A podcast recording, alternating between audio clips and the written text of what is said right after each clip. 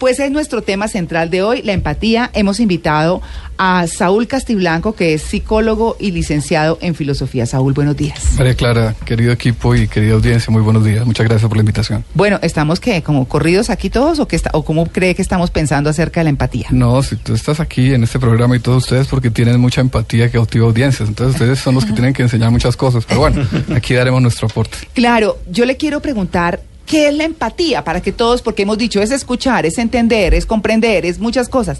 ¿Qué es la empatía? Todo eso es cierto, todo eso es cierto y vamos eh, eh, elaborando el concepto. Empatía, eh, ¿cómo lo podríamos definir técnicamente? Es una capacidad para entender los sentimientos del otro, para entrar en la vida emocional del otro, pero no solamente eso, también en la vida cognitiva del otro. Eso así se define empatía. Entonces, ¿cómo hago eso? Poniéndome los zapatos del otro, escuchando al otro, escuchándolo plenamente, todo lo que ustedes han dicho. ¿Qué es la vida cognitiva del otro? Eh, la vida de pensamiento, disculpa el término técnico. No, no, no, está bien para que lo entiendan nuestros oyentes, ahí todos vamos aprendiendo. Empatía no es solamente el que sabe cómo estás tú, sino también el que de pronto intuye acertadamente qué es lo que estás pensando en este momento. Claro, que puede tener una interpretación de las cosas, no solo, digamos, ¿por qué? A través de actuar, a través de lo que de lo que actúa, de lo que dice, de lo que manifiesta, ¿sí? Claro, claro, o sea, eh, nosotros vemos con los sentidos señales externas que evidentemente revelan, el interior y muchas veces acertamos, no siempre, pero muchas veces acertamos en qué es lo que el otro está pensando, qué es lo que el otro está queriendo, qué el otro está sintiendo. ¿Por qué? ¿Por qué? Y yo me incluyo ahí, ¿me perdonan? Porque a unos se nos nota más que a otros. Yo, yo la verdad es que admiro mucho a las personas que son eh, absolutamente o que se ven absolutamente equilibradas en el sentido de que están pasando o una situación difícil o un momento complicado pero son perfectamente majos, ¿no? No A mí se me nota si estoy triste, si estoy feliz, lo que sea, no lo puedo evitar. Y eso se va más allá, a que tengo que decir las cosas o si no siento un nudo y me enveneno, ¿qué hago? Pero eso, María Clara, no necesariamente es malo, porque qué pereza estar hablando con una piedra, ¿cierto? Eh, evidentemente todo en exageración es malo, pero la conversación con personas que manifiestan claramente sus sentimientos es muy agradable, porque también, como se dice por ahí, es transparente, no tiene uno ese, esa resalva que lo que está pensando pero parece que a la gente no le gustara la franqueza, ¿sabe? Creo que tiene sus medidas, pero, pero ¿no? Claro, no también tiene que, ver en lo que dice, pues el efecto que está causando en la otra persona, ¿no? Y sobre todo buscar un buen objetivo que es hacerle bien al otro, o el objetivo que buenamente uno se propone. Claro. Numeral, te entiendo cuándo. Yo, quisiera preguntarle, eh, doctor, eh, ¿es cierto que, que los seres humanos tendemos a, sentir afecto por las personas en las que vemos reflejadas nuestras cualidades y a rechazar aquellas en las que vemos nuestros defectos? Eh, en principio sí, hay un principio latino muy interesante que dice simile, simile gaudet. Lo semejante se alegra con lo semejante. Pero eso no es absoluto. Como en todas estas cosas de la psicología humana, yo podría decir que no hay afirmaciones absolutas. Muchas veces uno se interesa por aquello que a uno le falta, por aquello que a uno lo complementa. O sea, uno no solamente busca, por ejemplo, para casarse a alguien que se parezca a uno, si alguien, sino alguien que tenga cosas que uno desearía tener y no tiene. Entonces, se aplica en su base, pero tiene matices. Es interesante porque desde ese punto de vista, todo lo que es la empatía y la asertividad eh, llevaría a que el amor es casi un acto narcisista. Mm, esas personas que tú dices, me entiende perfectamente, me interpreta, sabe lo que voy a decir, sabe lo que está pensando. Usted se está amando en la otra persona, no es un acto tan generoso. claro, doctor, ah. eh, ¿Qué tiene que ver la empatía y la inteligencia emocional? Desde hace mucho tiempo, Daniel Goldman, que fue el que creó todo este concepto de la inteligencia emocional, viene hablando del tema, pero ¿cuál es la relación, la relación exacta? ¿Necesitamos ser empáticos para ser exitosos y tener una inteligencia emocional muy desarrollada para poder ser exitosos?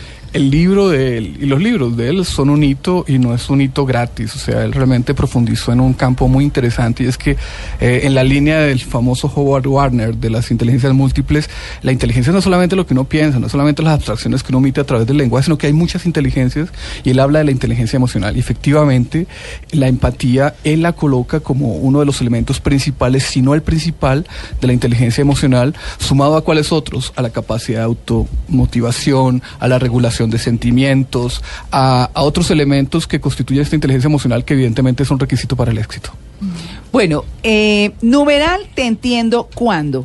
Mm, yo quiero compartirles, mientras miramos qué están diciendo nuestros oyentes en las redes, un video que está circulando por las redes, justamente. Y es un video que hicieron en Dinamarca y que reúne a gente de todos los continentes de todas las razas, amarillos, blancos, negros, mestizos, todo lo que quieran, que compone este globo, este planeta.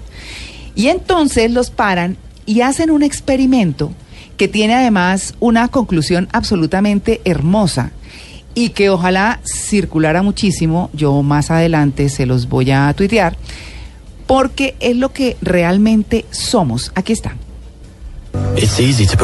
Boxes. There's us, and there's them.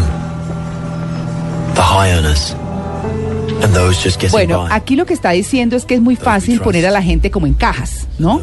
Y que estos somos nosotros y esos son ellos. O sea, eso es lo que nosotros decimos, ¿cierto? Los que ganan mucho y aquellos que se tienen que ayudar. En los que confiamos y los que tratamos de evitar, que era un poco de lo que estábamos hablando, ¿no? Que nos cae bien, que no nos cae bien. Bueno, los inmigrantes y los que siempre han estado. O sea, los nativos y los que llegan. La gente de los interiores y los que nunca han visto una vaca. Por ejemplo, sí, lo que hay, hay cosas que uno dice, pero ¿cómo no ha visto una vaca? Pues bueno, hay niños que han estado tanto tiempo en la ciudad que jamás han visto una vaca más que en una revista o más que en un cuento o más, porque esa es la realidad. En la caja de la leche. Claro, El logo. los fanáticos religiosos y los seguros de sí mismo, de sí mismos. Bueno, esa es la interpretación de, de quien hizo esto. Aquellos con los que tenemos algo en común y a los que no nos une nada. Estamos hablando de la empatía, ¿no? Para quienes están llegando a la sintonía a propósito de la muerte del filósofo francés Svetan Todorov, un pensador de la empatía. Y por eso hemos querido traerlo. Entonces, en este video, en este eh, ejercicio que hicieron en la televisión danesa, dice el conductor, les haré unas preguntas, algunas serán personales, espero que sean sinceros. Entonces comienza con esta. ¿Quién era el payaso de la clase? Siempre todos tuvimos un payaso en la clase, ¿cierto? sí. El indisciplinado, el chistoso. Ayer tuvimos aquí unos invitados que, que, que fueron los payasos de Yo la era el clase. payaso de la clase. ¿Sí? Sí, claro, disciplinado. O sea, señor. Quintero, hagamos el favor y se retira del aula de clase. Sí. Pero el profesor no ha hecho nada. Igual se- lo va a sacar más tarde, sálgase de una vez. Así era. Bueno, entonces salía un oriental, salía uno eh, negro, salía, bueno, salía gente cualquiera, de todo ese grupo grande e interesante que, eh, que trajeron. ¿Quiénes son padres adoptivos? Entonces salieron otros. Y de repente ya, eh, eh, digamos, empezó toda una dinámica alrededor de diferentes preguntas y decía, por ejemplo, los que hemos visto ovnis y a los que nos gusta bailar. Entonces salían los de los ovnis y a los que les gusta bailar. Mezclados igual de todos. Los que hemos sufrido acoso y los que hemos acosado. Además salían como los estereotipos, ¿no? Tal Sí, cual. sí. Los acosadores tenían tatuajes, eran gruesos, eran, bueno, en fin. Y luego los afortunados que tuvieron sexo la semana pasada. Entonces, ¿Cuántos salieron? eh, salieron unos Ah, cuantos, bueno. entonces los aplaudieron, pero es una dinámica muy bonita porque son las cosas de la vida, ¿cierto? Sí, las cosas elementales. cotidianas. Claro, nosotros a los que nos rompieron el corazón y los locamente enamorados, entonces salieron los entusados y salieron los enamorados.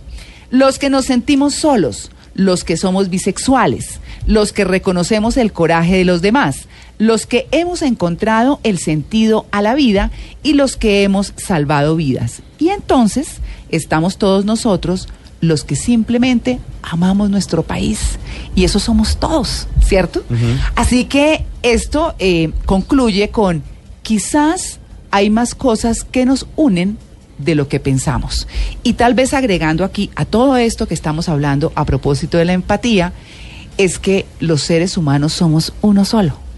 Venimos en un empaque de distintos colores, con diferentes temperamentos, con diferentes culturas, aprendizajes y demás, pero nuestra esencia es una sola. Alguna vez estamos entusados, alguna vez nos matonearon, alguna vez matoneamos, alguna vez, bueno, alguna vez muchas cosas, ¿cierto? Y eso era lo que les quería contar. ¿Cómo hacemos? Y esta pregunta va para nuestro invitado, el doctor Saúl Castiblanco, para que los niños, porque era una de las cosas de, de Morgan Freeman, por ejemplo, que es un, auto, un eh, actor negro norteamericano muy famoso, Y muy exitoso. Dice, y muy exitoso, él dice, ¿por qué hay que decirle a una persona que es negra o que es amarilla? Es un ser humano, punto. Claro. ¿Cierto? Ese es el tema. Y eh, Morgan eh, Freeman hablaba también de cómo eh, los perros eh, de cualquier raza se juntan, juegan, pelean, hacen. Se huele en la cola. Cla- eh, bueno, además... Ya un poco problema. exagerado el Sí. tema. Pero sin problema, ¿no? Ellos dicen, uy, es que yo Yo tengo aquí- pedigrí y usted no. No, yo toda inspirada y se huele en la cola. Pero eso hacen los perritos. Claro, eso es verdad. Y se saludan así Sí. y así se socializan y demás. Así tengan pedigrí o sea un perro callejero. Se huele en la Claro, cola. los mismos niños, los mismos niños, si mucho se ponen un bracito al lado del otro y dicen, oiga, usted tiene la piel más oscura que la mía, o su piel es distinta a la mía, pero no pasa de ahí, no se discriminan, no se creen más, eso lo aprenden en la sociedad. Eso parece muy difícil de cambiar. Bueno, mm, como tú dices, el ¿Dije ser muchas humano- cosas? Muchas cosas. Sí. Todas importantes. Ah, bueno. Eh, Y se le humano- notó la emoción. el ser humano es uno y al mismo tiempo es variado, ¿cierto? Claro. Por ejemplo, payasos hay en todas las culturas, pero yo no sé por qué me imagino que hay menos payasos en Japón que otras partes, Sí. ¿cierto? No Ajá, sé. por la Ellos son un poquito, un poquito emocionalmente parcos, no sé si, estaré ofendiendo. No, no. Eh, eh, y yo me imagino que hay menos tímidos en, nuestra, en nuestro Caribe que en otras partes también. Que en ¿cierto? Tunja, por ejemplo. Eso, entonces eh, al mismo tiempo que somos uno, somos diferentes. Y Sí. asimismo los niños son diferentes. Eh, investigaciones, esto no es teo- teorética, investigaciones muestran que hay niños que tienen más facilidad a la empatía Claro. que otros. Claro. Entonces eh, ya hemos resaltado la importancia de la empatía. ¿Por qué? Porque la empatía es como que una llave que nos abre la puerta del alma de los otros. Entonces el que tiene ese poder tiene un poder muy grande, ¿cierto? Entonces, ¿cómo hacer para que los niños tengan empatía? Yo creo que una primera actitud de los padres es enseñarles primero con gestos en un lenguaje no verbal y después enseñárselos de palabra la, la riqueza tan maravillosa que hay en el ser humano. Es que, es que el ser humano es una cosa espectacular. El ser humano también es fuente de tristezas y de amarguras y de problemas. Pero al lado de eso, miren ese equipo tan espectacular que estoy conociendo ahora. Por mí me, me- les compraba un pasaje a un crucero y me iba a conocerlos a ustedes. eh, todo un mes, ¿cierto? Y así sí. con todos los seres humanos. Entonces, Claro. el enseñarle a los niños eso, que hay una riqueza en el otro, que en el otro el otro nos complementa, que el otro eh, con el otro nos relacionamos y puede ser fuentes de alegría, etcétera. Yo creo que lo abre a la empatía. Eso en una primera instancia. No sé si si quieras decir. Doctor Castiblanco, y hablando de, de empatía y de asertividad, ¿qué factores desde la ciencia determinan o, o han estudiado ustedes que determinen las filias y las fobias? ¿Por qué hay una gente que nos causa simpatía y nos agrada y hay otra que, Que nos, nos genera rechazo sí? de manera instantánea, fulminante y a veces irremediable? Y además Y uno no hacen- sabe ni por qué. Y además no hacen nada. O sea, son Sí. queridos con uno dice, me cae mal. Y lo saludan uno bien y todo uno piensa, me cae mal, no lo soporto. ¿Por qué pasa eso? Eh, bueno, todos estos temas no son cuadriculados y son fascinantes por lo complejos y los misteriosos, pero eso que tú dices es completamente cierto y lo que está diciendo Mauricio, me cayó bien o me cayó mal. Y ese, esa sensación es mentirosa. A veces sí, pero con mucha frecuencia no. La persona se cayó mal al inicio y se cayó mal pa- para, toda la vida. Aunque nos ha pasado, revisemos nuestra historia, se cayó mal al inicio y después le cayó bien. Se vuelve uno un gran amigo y, Sí. El amigo. Sí, claro, usted a mí me caía mucho. muy mal, me parecía un imbécil y ahora es mi mejor amigo. No, hablando de los chinos, los chinos dicen que una pelea puede ser el inicio de una gran amistad. Ah. y es verdad. Sí. Bueno, a sí. raíz de lo que tú dices, te doy un secreto que descubrió la psicología espectacular. Ojo, el compartir con alguien, la familiaridad con alguien frecuente tiende a la simpatía. O sea, eh, el que ustedes estén aquí reunidos, aunque sean de temperamentos, de caracteres diferentes, los hace tender a la simpatía, a no ser que ya haya elementos de fondo muy contrarios que los lleven a la antipatía. Pero volviendo a eso que conversábamos al inicio, para explicarnos qué es lo que produce la simpatía, qué es lo que produce la antipatía, evidentemente el compartir cosas comunes, elementos de personalidad, de carácter, crea simpatía. A uno le gusta la gente que se le parece a uno. Pero no es solo eso. No es solo eso, está lo que conversábamos también al inicio. Oye, yo soy un tipo inseguro, yo soy un tipo que para mover un dedo lo pienso diez veces y mire María Clara, esa facilidad de expresión, esa facilidad para hacer las cosas, cómo manda de bien, cómo me gustaría ser como ella. Estoy hablando de una cualidad que no tengo, pero que admiro en otro. Entonces, al final yo creo que lo que produce la simpatía es la admiración. La admiración de las cosas comunes o la admiración de las cosas que quiero. Eso tiene que ver con, con eso que dicen que de pronto cuando en el matrimonio uno pierde la admiración por el otro, la cosa se acabó. ¿sí? claro. Pero por supuesto, ahí Claro. se Eso es perfecto. de... Y no es difícil, ¿cierto? Sí. Porque uno se enamoró de la mujer divina y como dice, como decíamos también al inicio, pues al inicio se quiere ser simpático, amable, generoso, etcétera. Después va saliendo lo que uno verdaderamente es, Claro. ¿cierto? Pero evidentemente esa voz inicial que nos decía que esa persona es maravillosa no es mentirosa. Después la vamos perfeccionando con el conocimiento de otras cosas y es lo que es lo que tenemos que recordar en el momento de crisis. Bueno, pues ahí está el tema planteado. Numeral, te entiendo cuándo. Escríbanos a arroba eh, Blue Radio Co. Nosotros ya regresamos. Y lo vamos a seguir viendo en muchas partes, la verdad, en términos políticos, pero en términos de la vida diaria, doctor Saúl Castiblanco, que nos acompaña hoy, eh, ¿qué podemos decir frente a todo esto de esos elementos de la empatía y de la inteligencia emocional? Pues para poder aplicarlos, no sé si nosotros a estas alturas de la vida, manga, pero, pero digamos que pues, pues sí, poder hacer algo para tener, hacernos la vida un poco más amable. Pero deberían ser, perdona que eh, antes de que hable el doctor Castiblanco, debería ser un propósito nacional. Yo no sé Sí, si ustedes son claro. conscientes. Todos los años cuando sale el informe de medicina legal, la principal causa de muertes violentas en Colombia El Día de la Madre es además. es la intolerancia. Sí, señor.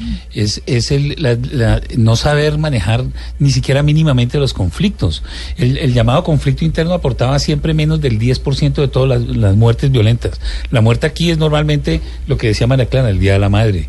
Eh, eh, es el tema de, de la pelea por, por uso inmoderado de alcohol y de Sí. y consumo inmoderado de alcohol y de, y de drogas, pero es la pelea familiar, Mm. la pelea de cantina, el que le, me miró la novia, no sé qué, etcétera Sí. mejorar esa condición en Colombia no es un tema, digamos, superficial, es, es un tema esencial De fondo. que, que, que está afectando de una manera muy, muy grave a la sociedad. Germán, completamente de acuerdo, ¿no? Como tú dices, lo vemos en las estadísticas, lo vemos en la vida cotidiana. Ahora, yo apunto para una realidad propia de nuestro país. Nuestro país ha vivido en guerra casi que desde que somos república independiente, ¿cierto? Y eso crea heridas emocionales a nivel social. No solamente a nivel personal, sino a nivel social. Entonces creo que era Mauricio que estaba diciendo que, que pasa una persona y me mira mal y enseguida yo digo, ¿qué, qué le hice yo? Resulta que no es así. La persona algo le pasó en la casa, ¿cierto? Claro. Pero como uno tiene, y uno también, por ser colombiano, yo adoro mi país, me parece espectacular, etcétera, pero estoy describiendo una realidad.